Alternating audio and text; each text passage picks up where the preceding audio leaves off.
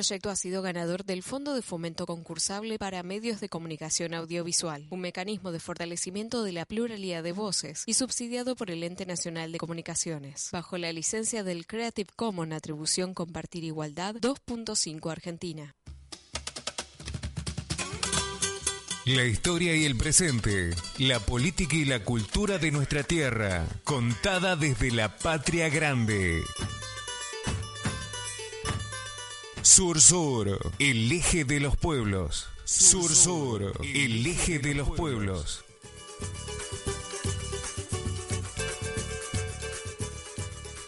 Arriba Argentina y Paraguay.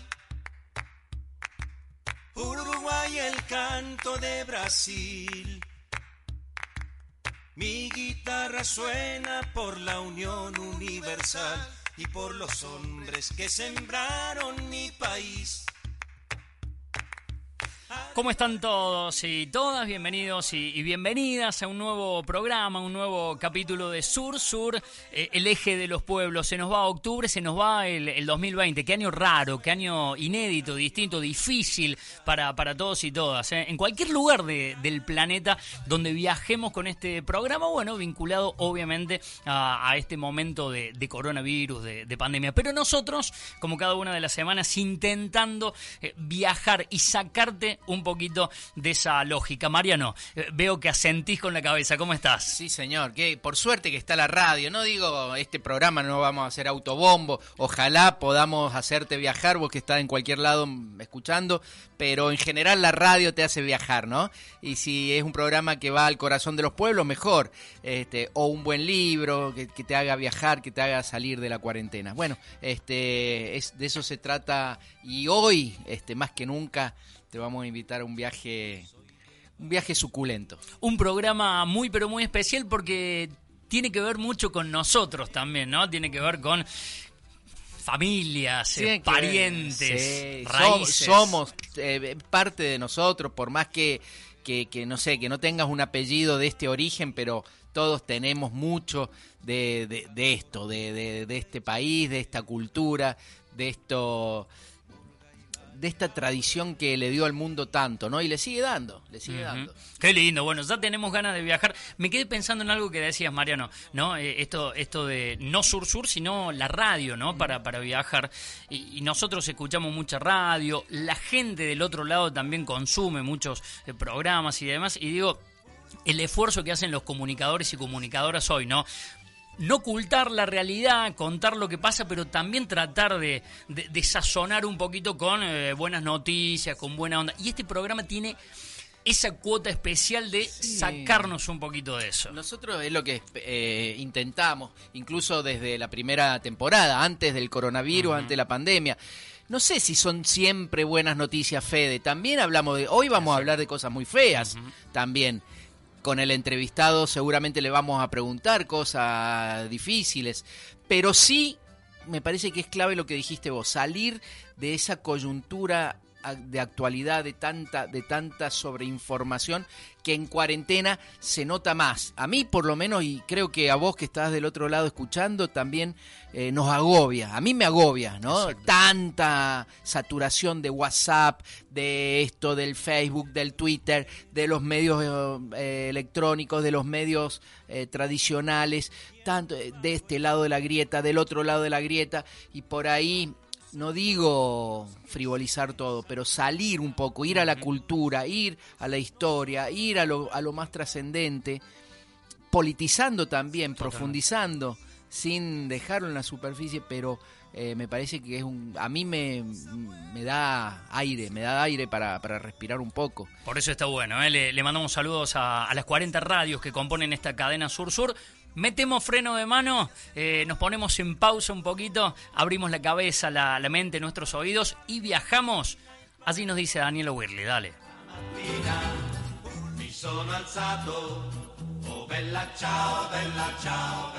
Bienvenidos y bienvenidas a Italia, una de las cunas que tenemos, puerto de partidas de muchos y muchas de nuestras abuelas. Italia, fuente de cultura y arte para la humanidad. Italia, la de la pasta y la pizza, el café corto y el fernet. La Dolce Vita y el sacrificio. Italia, un país más joven que la Argentina. Italia, cuna de la ópera y el neorrealismo en el cine. Italia, el amor y la pasión.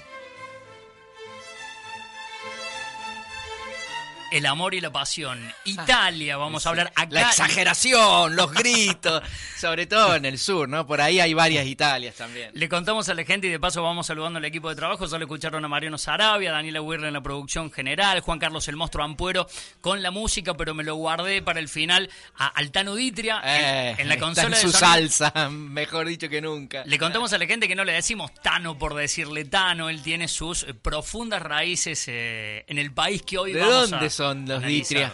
Del sur, o sea, son tanos de verdad, porque el tano es el napolitano. Ahí está. Ah, vamos Eh, todavía. así que bueno, si, si tenemos chance después lo, lo- lo vamos a, sonar- a sumar al Tano que hoy, hoy juega eh, de local más que nunca. Nos vamos a la música étnica disco, lo pueden encontrar en Face, en, en redes sociales. A nosotros también, ¿eh? Face e Instagram, arroba sursur, eje de los pueblos. Teléfono para que nos dejen algún mensaje 0351 156 152 999. Música y arrancamos a viajar.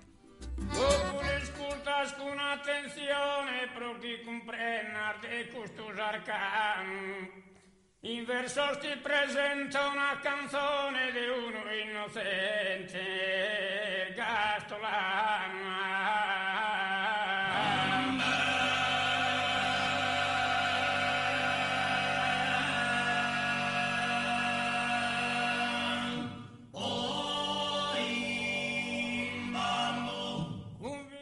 Estamos escuchando los tenores de Viti, que son un grupo de música folclórica tradicional de Viti, de la isla de Cerdeña, que emplea un estilo vocal polifónico, a menudo descrito como un tipo de canto armónico cuya tradición oral se remonta al 3000 años antes de Cristo. Estamos escuchando a los tenores de Viti.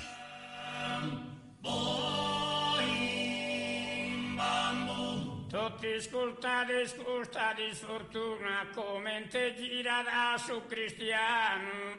E se ne allegro tranquillo e sano, arrestato un macato, tutto in Ancora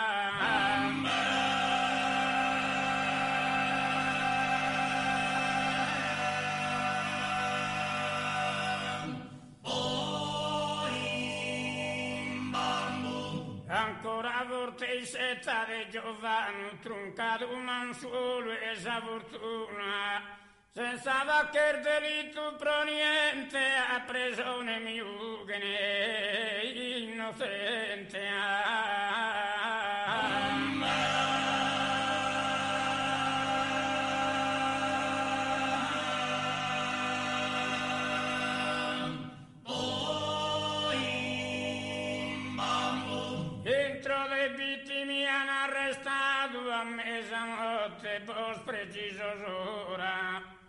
Amigos che mai hanno ospitato se ne dei provvisori.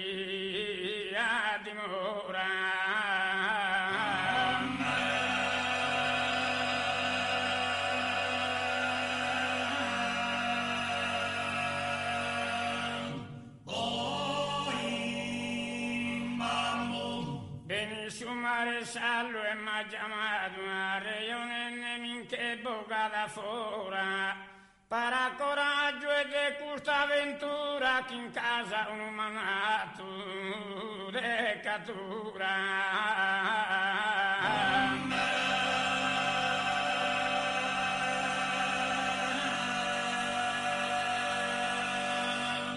Sur Sur, el eje de los pueblos.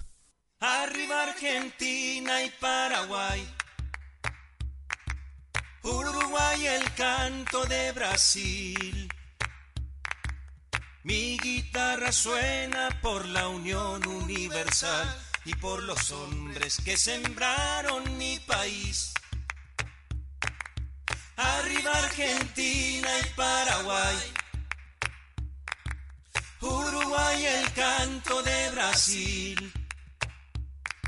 Bueno, continuamos, eh, continuamos con mucho más eh, Sur Sur. Le, le cuento a los oyentes del otro lado que es, eh, tenemos hoy como dos programas paralelos. Uno el que van a escuchar al aire, el otro es el que hacemos con el Tano mientras escuchamos la, la buena música de Étnica Discos.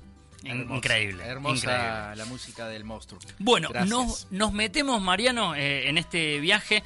Vos recién lo, lo decías, ti- tiene que ver mucho con, con nosotros, Italia. Tiene que ver mucho con nosotros y seguramente algo sabemos, mucho más que de otros países que hemos recorrido en este programa, pero, pero bueno, básicamente puntualizar dos o tres cosas de, de lo que ha dado Italia al mundo y lo que sigue dando. Desde la antigüedad hasta ahora, desde antes de los romanos, porque por ahí pareciera que la historia de Italia empieza con el Imperio Romano, pero mucho antes había civilizaciones grandes realmente, grandes de verdad, como los etruscos, por ejemplo. Los etruscos, bueno, fueron eh, realmente muy avanzados para la época, toda la zona de la Umbria, del Lazio, de, de Basilicata, todo, eh, digamos, el centro y centro-sur era etrusca. Hay construcciones todavía hoy, Perugia, eh, Ancona, Pescara, todo eso, digamos. Eh, muy interesante. Después, por supuesto, la antigua Roma, con su época republicana, con su época imperial. Eh, Imagínate vos a esta gente ya a- haciendo realidad una república cuando la República en realidad, este, bueno, estaba por decir que es del siglo XVIII, XIX, pero en realidad hay países que todavía sueñan con ser una república. Estoy pensando en España, estoy pensando en el Reino Unido, en todos los países nórdicos que son monarquías. Y, y esta gente ya en el Imperio Romano, en la- eh, terminó con el Imperio en un momento para generar una república y tenían el ágora que lo habían, eh, lo habían este, adoptado de los griegos. Ellos toman la civilización griega y la potencian, ¿no? Eh, después, bueno, viene la etapa más oscura de Italia y de toda Europa, que es la Edad Media, ¿no? Pero ahí está todo el saber encapsulado en... en los monasterios, en la religión, en el oscurantismo de El nombre de la rosa, para darte una idea, Sí, ¿no? sí. Esa película y ese libro de Humberto Eco te grafican como eh, el saber es poder, ¿no es cierto? Y como en ese momento eh, la, la iglesia, sobre todo en los monasterios, eh, se encargan de, de- de- de atesorar el saber y algunos saberes que no quieren que, que trasciendan, ¿no es cierto? Y bueno, eh, hacia fines de esa Edad Media surgen los grandes poetas italianos que hasta hoy son universales y son de siempre, Dante Alighieri, ¿no? El Dante, eh, no, qué sé yo, van a pasar dos mil años y va a seguir siendo el Dante. Eh, Petrarca, Boccaccio, eh, son los tres grandes, y después el Renacimiento, que es maravilloso, porque, y, y fíjate vos qué diferencia, mientras ese paso de la Edad Media, del feudalismo al, al modernismo, a la Edad Moderna, en España significa poder, conquista, colonia, con Colón llegando a América, imponiendo un genocidio, etcétera, etcétera. En Italia eso no es poder político y poder económico necesariamente, sino la belleza. Fluye la belleza, vuelve el arte, vuelve el amor, vuelve la pasión y vuelve el antiguo esplendor de Italia, ¿no? Con, principalmente con Michelangelo, Bonarotti, ¿no? Que- Miguel Ángel, con Leonardo da Vinci, con Rafael Losancio, son los grandes de que, que también, igual que los poetas que mencionamos antes, estos va a pasar, no sé, mil años más y vamos a seguir maravillándonos. Y va, va a haber pintores, eh, yo no sirvo, yo soy muy amante de las, de las artes y no sirvo para ninguna, la verdad. Pero sí sé apreciar, ¿no? Pero pero yo he estado en la Capilla Sistina con pintores Sí. y la verdad los tipos dicen, pero ¿cómo, cómo pudieron hacer esto hace 400 años, 500 años, ¿no es cierto? Eh, aún hoy por ahí... Y esa magia no se va a apagar en el tiempo, sino que va a engrandecerse aún más. Y es difícil que hoy, incluso con todo lo que supuestamente hemos aprendido como género humano y con las técnicas nuevas para la pintura o para lo que sea, no puedan imitar a, eso, a esos genios. Después vienen lo- los grandes, la, la época de dominio extranjero, principalmente de los Habsburgo, ¿no? Los Habsburgo españoles en el sur, en la zona del Tanoditria, ¿no? Todo el Nápoli, todo eh, la Calabria, la Puglia, el, eh, la, Sicilia, ¿no es cierto? La Cerdeña, sobre todo, es en manos de los españoles. Hay lugares en Cerdeña donde todavía se habla catalán, por ejemplo, ¿no? Eh, pero eso es eh, maravilloso porque también es una mezcla, un cruce de culturas, ¿no? Estuvieron los españoles, estuvieron los griegos, estuvieron los franceses en algún momento, son italianos y eso los enriquece, ¿no? Es maravilloso surge eh, el, Risorgimento, que es en el siglo XIX el, espíritu italiano de buscar la libertad, mafia, la mafia, nace en, el sur, nace en, Sicilia como una rebelión en contra de la dominación extranjera, ¿no? Mafia quiere decir morte ai francesi, Italia avanti. Muerte a los franceses, Italia adelante, ¿no? Mafia. Después, por supuesto, ah, se va desviando de su cauce original y termina en otra cosa la mafia. Pero así como la mafia está en la Sicilia, eh, la andrangheta está en, la Calabria y la camorra eh, en la Campania, que es la, región de, de de Nápoli, de Benevento, de todo eso. Eh, pero así como está la mafia, también en el norte están Alessandro Manzoni, Giuseppe Manzini, eh, Garibaldi, Garibaldi que está generando las expediciones de Mille, em, está Verdi, Giuseppe Verdi, el gran compositor Giuseppe Verdi, que se terminó convirtiendo en un en un exponente de esa revolución en contra de la dominación austríaca. La gente iba con carteles a los conciertos y decía Viva Verdi. Y Viva Verdi quería decir Viva Vittorio Emanuele, Re de Italia. ¿No? El, rey, el, rey de, la casa de los Saboya, de, que era la casa que terminó unificando Italia. La unificación de Italia fue recién en 1860, 1861. Digamos, Italia eh, legalmente, jurídicamente, políticamente, es más joven que Argentina. Aunque te parezca extraño esto, con toda la historia. Con toda la historia que estábamos contando. Milenaria, ¿no es cierto? Pero como, como Italia como Estado, un Estado que se llame Italia, es de 1861. Mira vos, con Grinzane Cabur. Grinzane Cabur, el gran cerebro de, de los Saboya, justamente, y el que unifica Italia.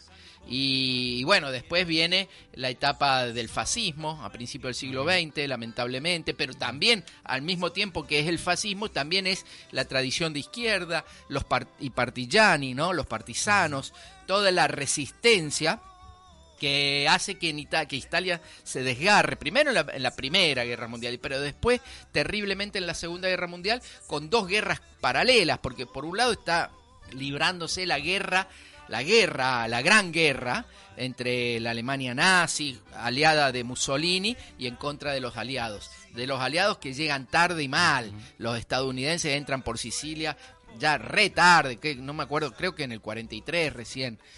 Pero al mismo tiempo se está librando una guerra civil y los que realmente resisten al fascismo son los propios italianos y Partigiani eh, y Bersaglieri, los distintos... Es, emocionante y es conmovedor ver hoy viejitos, no sé si, si seguirán quedando. Yo, yo viví en Italia un par de años en los 90 y todavía había viejitos vivos que habían estado en la Italia y en la guerra, perdón, y, estaban orgullosos y vestían sus uniformes y sus gorros de alpinos con las plumitas y todo, eh, haber combatido en contra de los fascistas, ¿no? Así como también habrá algunos fascistas y lamentablemente sigue habiendo. Pero bueno, esa es la Italia tan maravillosa, la que no, no solamente, como decíamos en la, en la introducción, no solamente nos dejó la pizza y la pasta, ¿no? Sino tantísimas cosas más. Mariano, y que seguramente a lo largo del programa y puntualmente en la entrevista que, vamos a tener después de la música, vamos a poder profundizar sobre eh, eso que vos decías, ¿no? Esta Italia maravillosa y, también... La otra. La otra Italia, ¿no? Sí, sí, la, Italia más política, ¿no? Eh, que si nosotros tenemos grieta... No te voglio dire lo que c'è en Italia. Nos vamos a la música. Endica Disco, Juan Carlos el Monstruo Ampuero. A la vuelta, eh, entrevistas, se viene Mujeres del Sur, se viene el deporte, gastronomía, un montón de cuestiones y los saludos. Eh. A las 40 radios que componen esta cadena en todo el continente.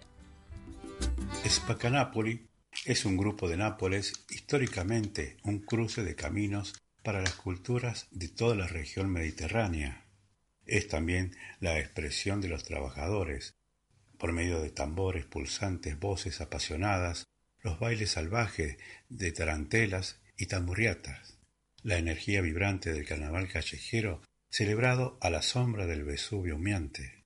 El grupo Spacanápoli surgió del original grupo operario, ya que la fuerte industrialización tardía de esta zona en la década del 70 obligó a la gente a repensar su propia cultura.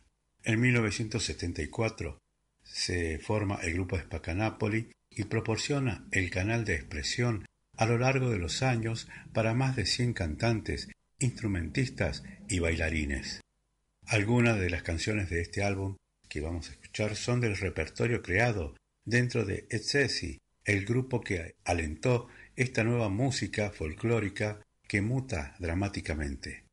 Vamos a escuchar el grupo Spacanapoli.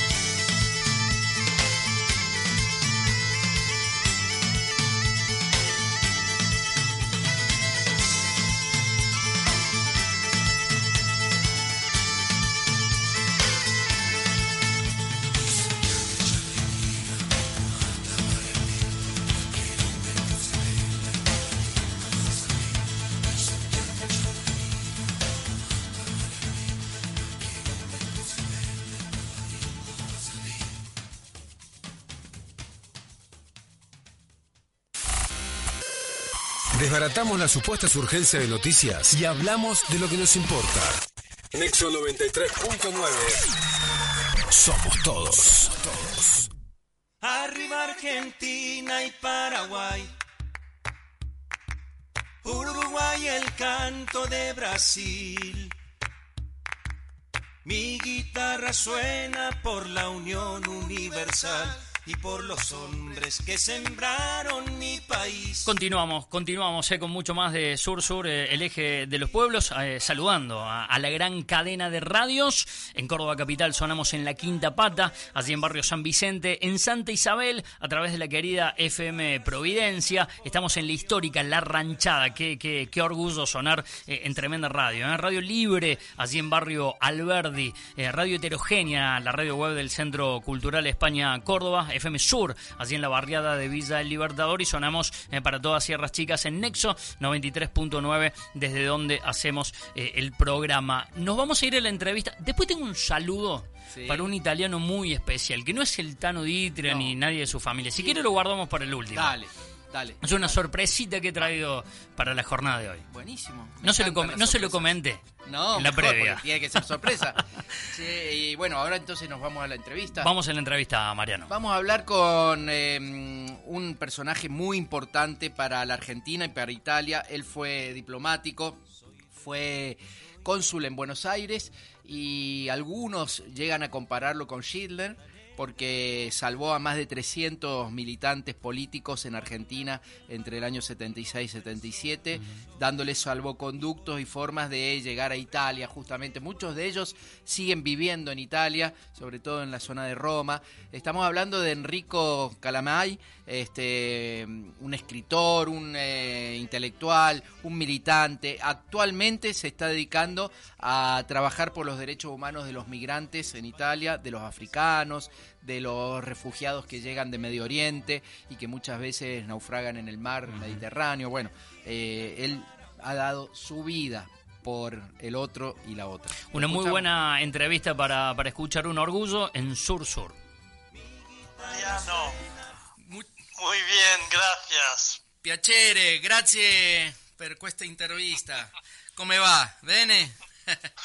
Bene, Vuoi che parliamo italiano o spagnolo? No, no, spagnolo meglio perché eh, bueno, è la radio, no? non si può tradurre. Eh, non si può tradurre, claro, claro, claro. Ma, ma ti dico una cosa, ti dico una cosa prima. Eh, questo programma eh, si ascolta in 40 eh, come si dice stagio, stazioni di Argentina, ah. Bolivia, Ecuador e Cile, sai? Eh. Magnifico. Va bene. Allora eh, io farò la presentazione mm, eh, mercoledì quando facciamo il, il, programma in vivo. Eh, adesso direttamente cominciamo con le, le domande, sai? Sì. Bueno, eh, estamos entonces con Enrico Calamay, ya lo presentamos, escritor, ex diplomático, eh, muy importante para la Argentina por sus años de cónsul en Buenos Aires. Enrico, muchísimas gracias por atender a este programa que se llama Sur Sur. Eh, para mí es un placer y soy yo quien agradece que os hayáis recordado de mí. Bueno, Enrico, queríamos, este programa se llama Sur Sur, eh, pero estamos en este momento viajando con la magia de la radio a Italia, que supuestamente está en el norte, que está en el norte, pero eh, nosotros decimos, Enrico, que el sur no es un concepto político, sí, no es un, un, concepto solo geográfico, sino muy político. Y, muy político. Italia tiene muchas luchas, tiene una tradición eh, de izquierda, de, de, de justicia social, de luchas por la igualdad que lo acercan al sur, ¿o no? Sí, desgraciadamente es una tradición que... Eh, que es, es poco actual uh -huh. y poco actuada en el presente. -huh. Pero la tradición existe, sí, de los años 70, 80, desde el segundo posguerra hasta el, hasta final de siglo la, la, hubo, fue muy importante, desde luego. Claro, eh, nosotros decíamos más temprano, Enrico, que Italia es muy importante para Argentina, para nosotros. Todos nosotros tenemos un vínculo afectivo con Italia, algunos de nosotros también familiar, pero es muy paradójica y muy contradictoria Italia, porque Italia es la cuna del fascismo que incluso eh, enseñó a los nazis el fascismo estuvo antes, pero también es la cuna de esa lucha partillana, eh, de izquierda, de resistencia, que salvó a Europa del nazifascismo. Italia es el estado de bienestar, pero también es la mafia en los partidos políticos, el manipulite. ¿Cuál es la verdadera Italia, Enrico? Hmm. Pregunta difícil. Eh, yo creo que Italia al, terminar, durante los años que van del final de la Segunda Guerra Mundial al 89, a la caída del muro de Berlín, Italia jugó un rol geopolítico muy importante a nivel internacional y por eso eh, fue eh, sostenida, ayudada, protegida eh, por Estados Unidos. Terminada la, la, Guerra Fría, todo eso se volvió ya menos importante, vamos, perdió importancia y Italia se volvió un país como otro cualquiera eh, europeo. Y desde entonces eh, ha ido eh, empezando la decadencia que es cultural, política y de respeto de la persona humana en la que estamos viviendo. Y económica también. Pero en fin, yo creo que eh, paradójicamente Italia es uno de los últimos países europeos en, eh, los que se afirma el neoliberismo, eh, se afirma paradójicamente, aún más paradójicamente, después del 2008, después de la crisis que demuestra la, la, la que, el neoliberismo no funciona. A pesar de todo, hay una eh, élite, yo creo, europea y, NATO que consigue eh, imponer también en Italia el neoliberismo y lo único en que se piensa ya, es, la cultura es económica. La cultura política, la cultura de los eh, valores humanos, de la fraternidad, igualdad y justicia eh, se vuelven eh, secundarios. Lo importante es conseguir sobrevivir económicamente para cada ciudadano y, y, para el nivel político. Y eso lleva a una crisis social intelectual, cultural muy grande. Yo creo que por eso es justo, aunque me duele decirlo, es justo hablar de decadencia de Italia. Ahora, eh, Enrico, Italia podría ser un ejemplo de un fenómeno mayor, europeo y mundial quizás. Y yo te pregunto, ¿ves algunas características neofascistas en las sociedades modernas, en Italia por supuesto y en otras sociedades, y si es así, el neoliberalismo siempre nos va a conducir al neofascismo, porque vemos en el caso de Italia muy claro, viene Berlusconi, pero también atrás de Berlusconi hay un Umberto Bossi, un Giancarlo Fini, y ahora más, más recientemente Matteo Salvini, la Lega Nord, mucho racismo, mucha xenofobia.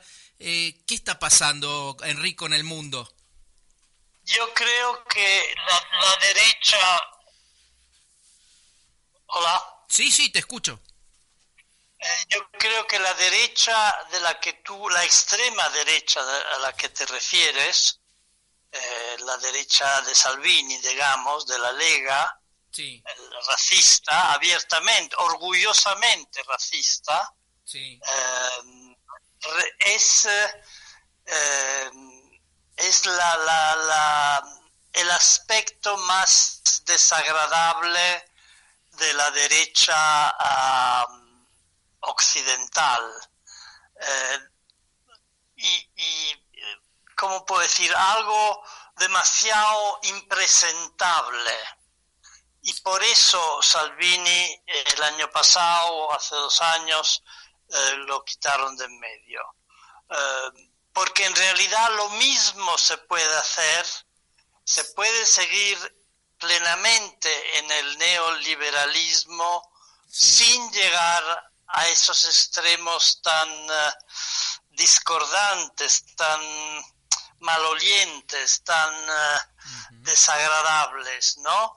Yo creo que el gobierno actual el gobierno Conte II hace lo mismo que el gobierno Conte 1 con Salvini, pero lo hace, como puedo decir, por debajo de la mesa, sin proclamarlo, sin usar eh, la, la, violencia que, en que vivimos, porque vivimos en violencia, en medio de violencia, eh, sin usarla políticamente de manera abierta.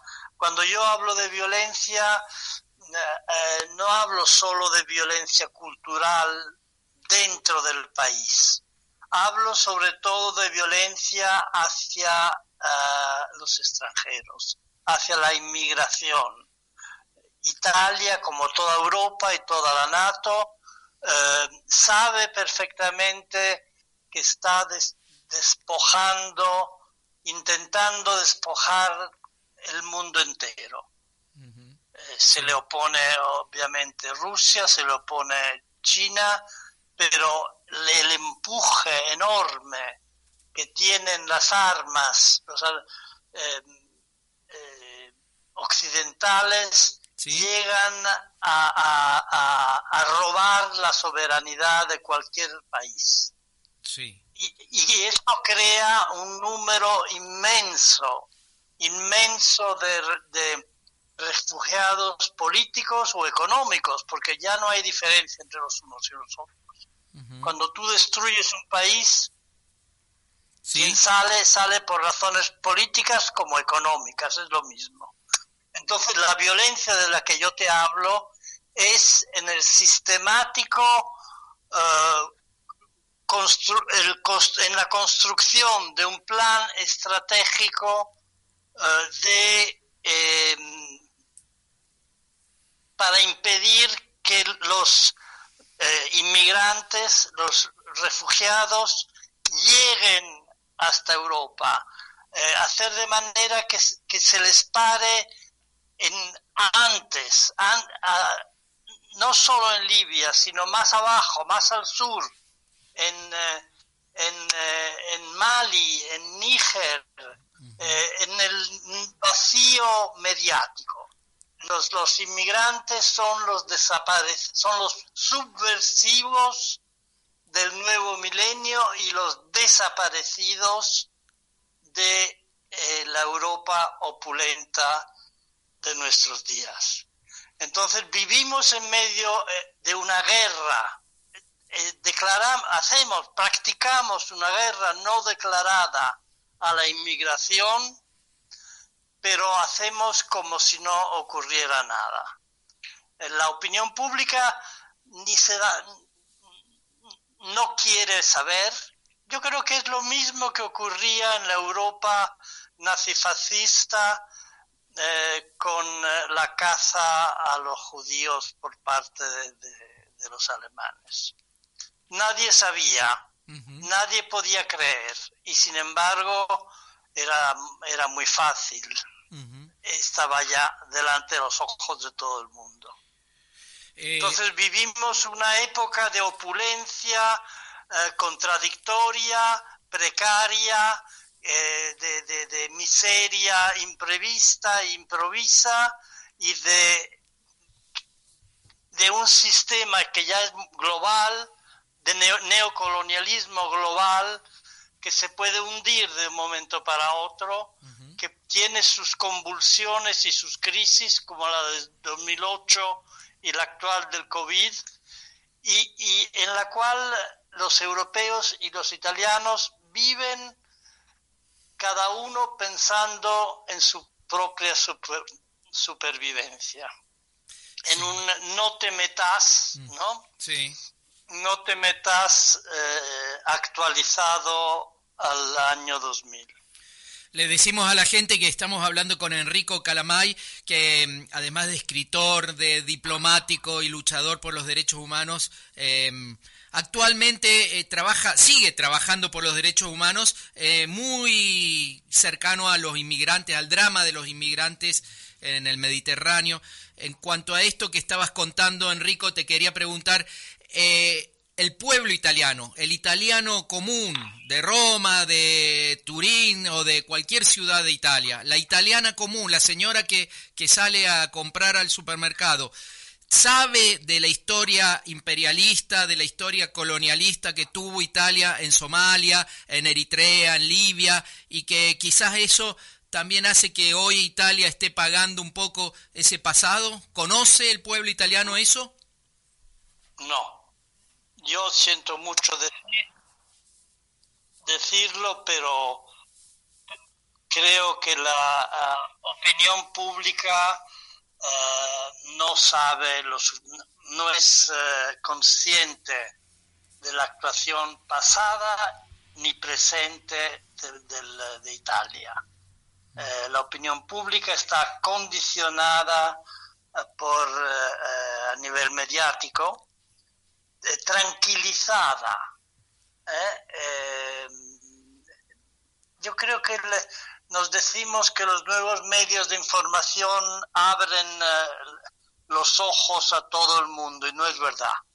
Cualquier sistema mediático crea un cono de sombra en el que el poder tiene las manos libres, goza de impunidad para cualquier eh, barbarie. Hoy estamos preparando, estamos actuando un genocidio de eh, los refugiados políticos y de los inmigrantes. Y cuando digo estamos, cuando digo nosotros, digo Occidente, digo Europa, digo OTAN y digo Italia. Italia es parte ya de un sistema eh, eh, en el que, que, está formulando este plan inmenso de campos de concentración a nivel eh, a nivel internacional, a nivel en toda el África y en todo Medio Oriente.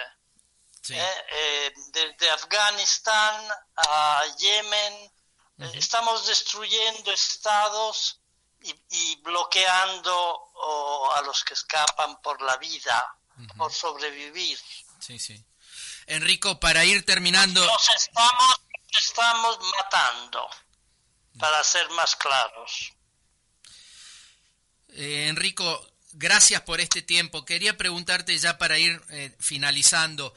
Eh, todos los pueblos tienen una reserva moral y seguramente Italia también la tiene en algún lado, gente como vos que sigue luchando, que tiene sueños, que tiene esperanza. ¿Qué pasa con los artistas? ¿Qué pasa con la cultura? Nosotros crecimos con escritores como Cesare Pavese, que desde la literatura luchaba también contra el nazifascismo, los cantautores Gino Paoli, Francesco Guccini, qué sé yo, Humberto Tozzi más cerca ahora, eh, o, o el neorrealismo italiano en el cine con Visconti, con De Sica, con Rossellini, con, con Fellini, con Pasolini. ¿Qué pasa hoy con la cultura? ¿Qué pasa con los artistas? Esa, gran explosión cultural hegemonizada por la izquierda italiana terminó.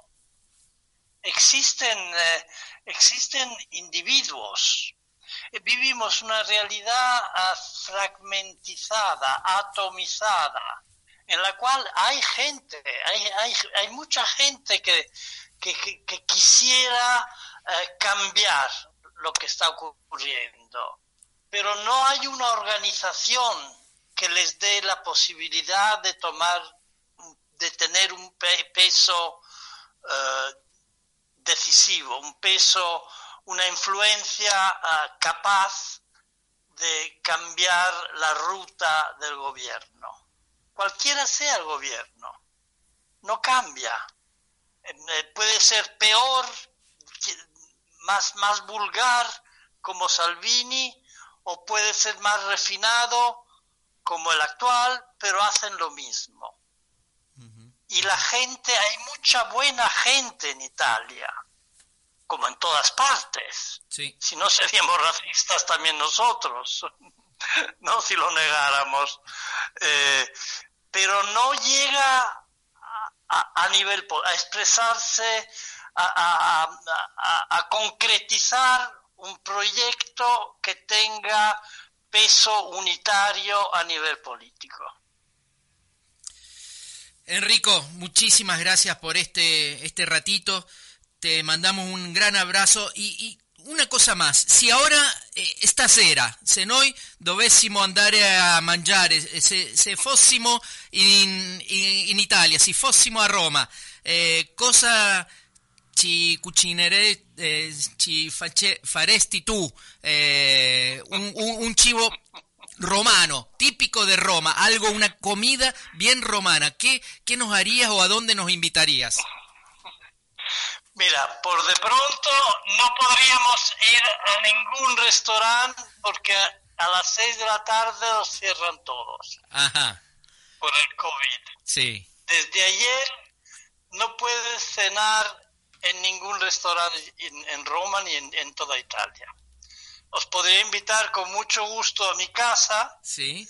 Pero os tengo que confesar que soy vegano.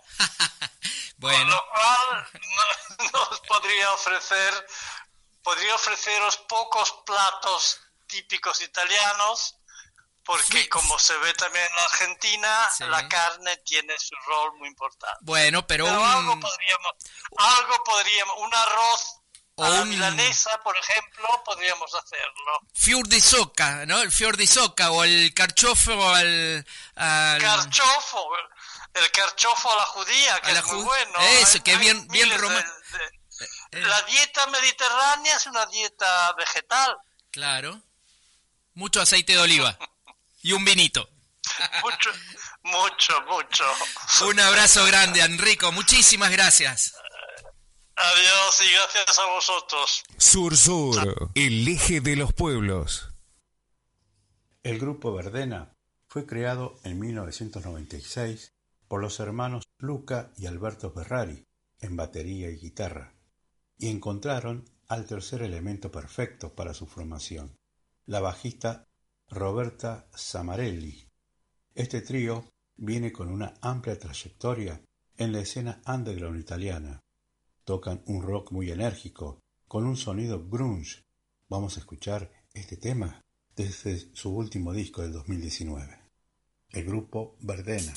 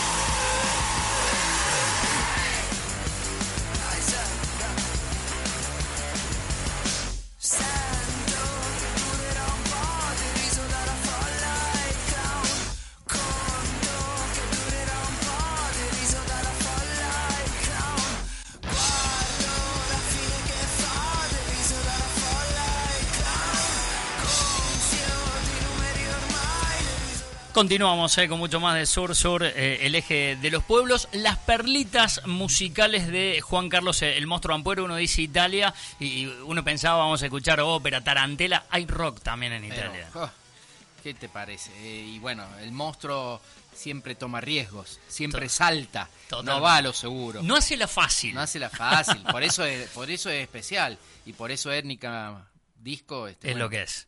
Muy buena la, entrevista, Mariano recién, ¿no? El, lujo y, el orgullo de poder en esta segunda temporada de Sur Sur eh, conseguir entrevistas de, esta talla, ¿no? Sí, señor. Este, grabada hace un rato porque por la diferencia de hora le decimos a todos los que nos están escuchando en distintos días y horarios que nosotros lo hacemos en vivo los miércoles a la noche. Obviamente a esta hora ya Enrico está durmiendo, así que lo hicimos hace un rato. Totalmente. Los que no duermen son ustedes que están escuchando la radio en esta cadena de más de 40 emisoras a lo largo y a lo ancho del país y en toda la patria grande. Momento de nuestra productora Daniela Buirle eh, con Mujeres del Sur. Eh, yo estuve escuchando un poquito antes del programa, vamos a hablar de cultura y de arte. Hola Mariano, Fede y a quienes nos estén acompañando hoy en este viaje por Italia. En Mujeres del Sur quiero contaros sobre la primera artista feminista de la historia. De la historia.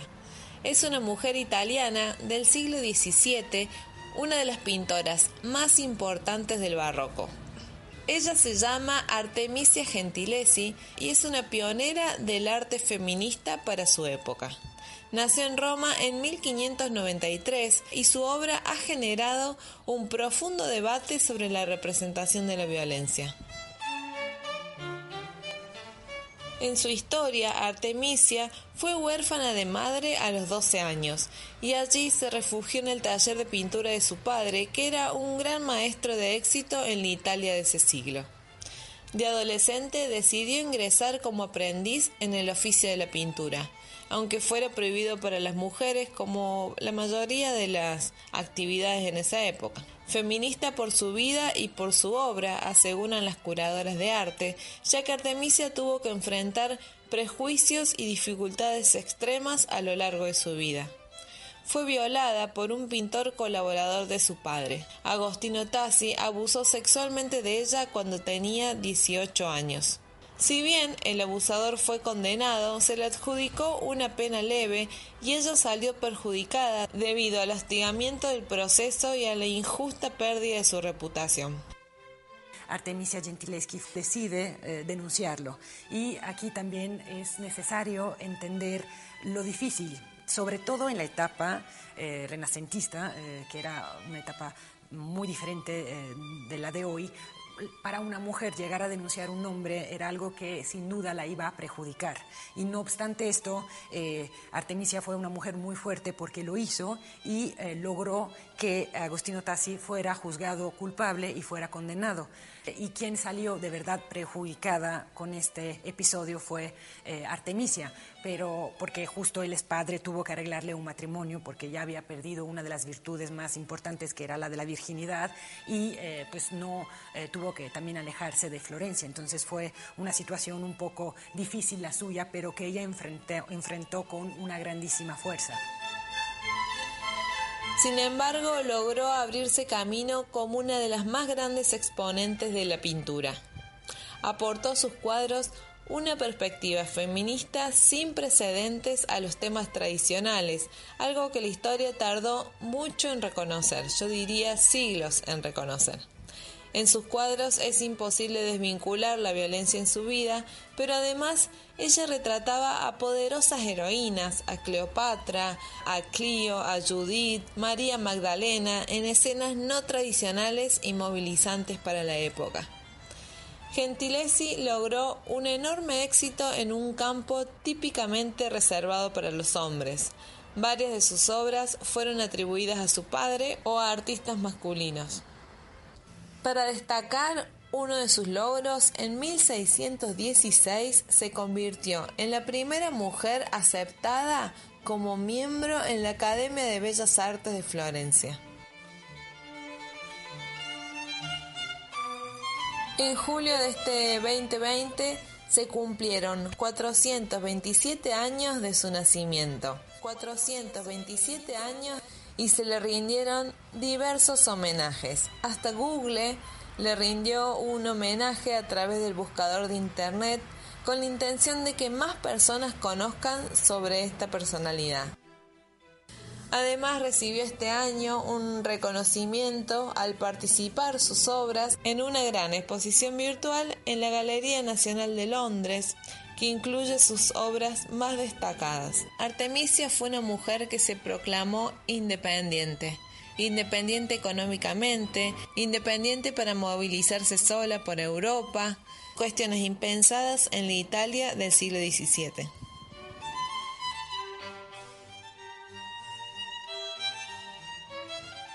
Artemisia fue prácticamente olvidada hasta que en el siglo XX las corrientes feministas la rescataron para devolverle el valor y la posición en la historia del arte que se merece.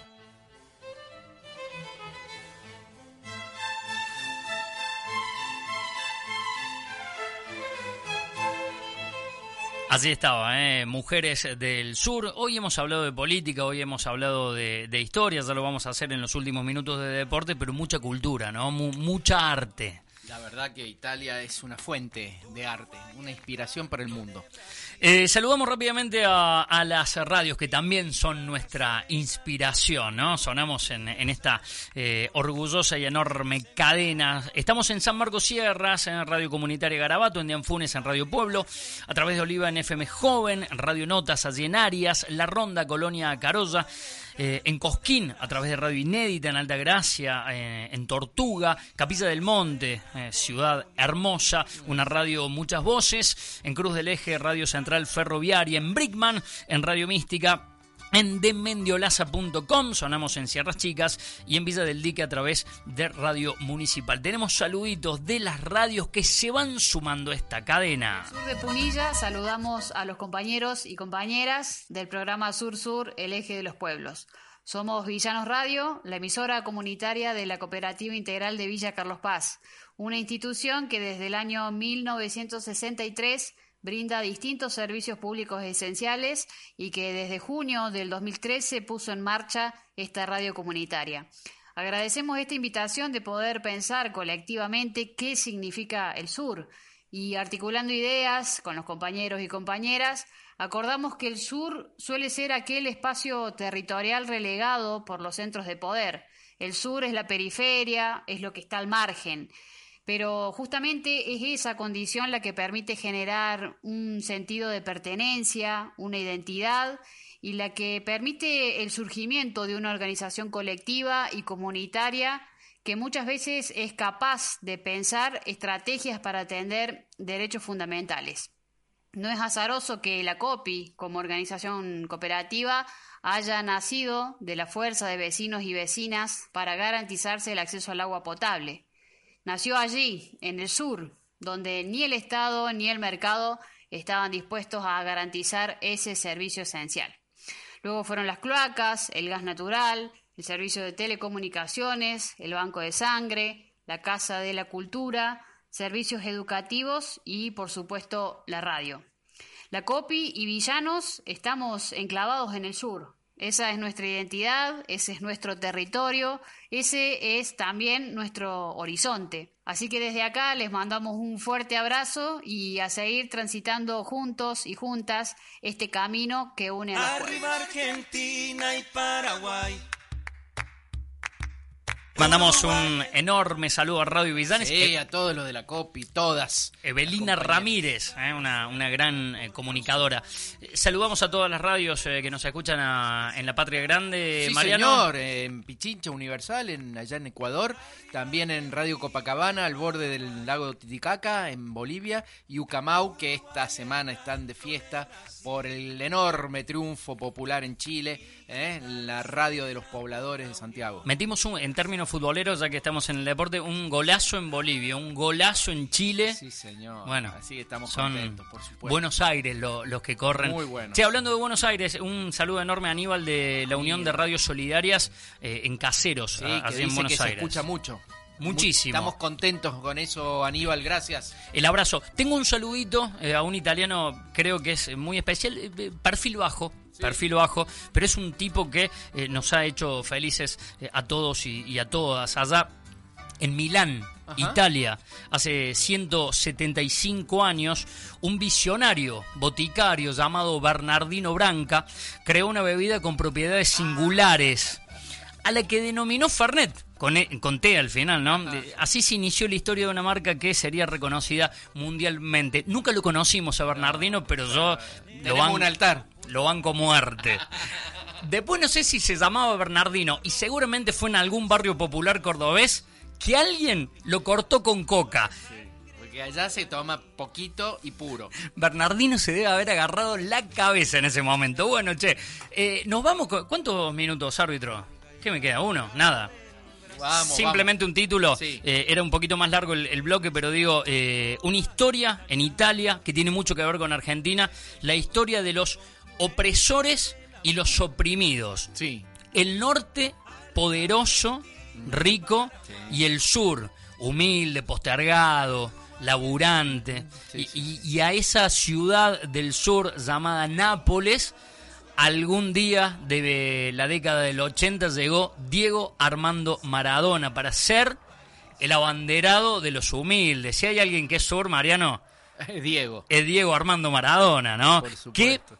A ver, Napoli eh, nunca había conseguido un escudeto. No. solamente Napoli, ningún club del sur, sur, de de, Roma para Italia. el sur. Absolutamente nadie. Eh, Nápoles, eh, de la mano y, y de la zurda Tan de... es así, tan es así que Sí. cuando el Napoli, y sobre todo con Diego, que exacerbó los odios, iba a jugar a otras ciudades del norte, le ponían banderas diciendo bienvenidos a Italia.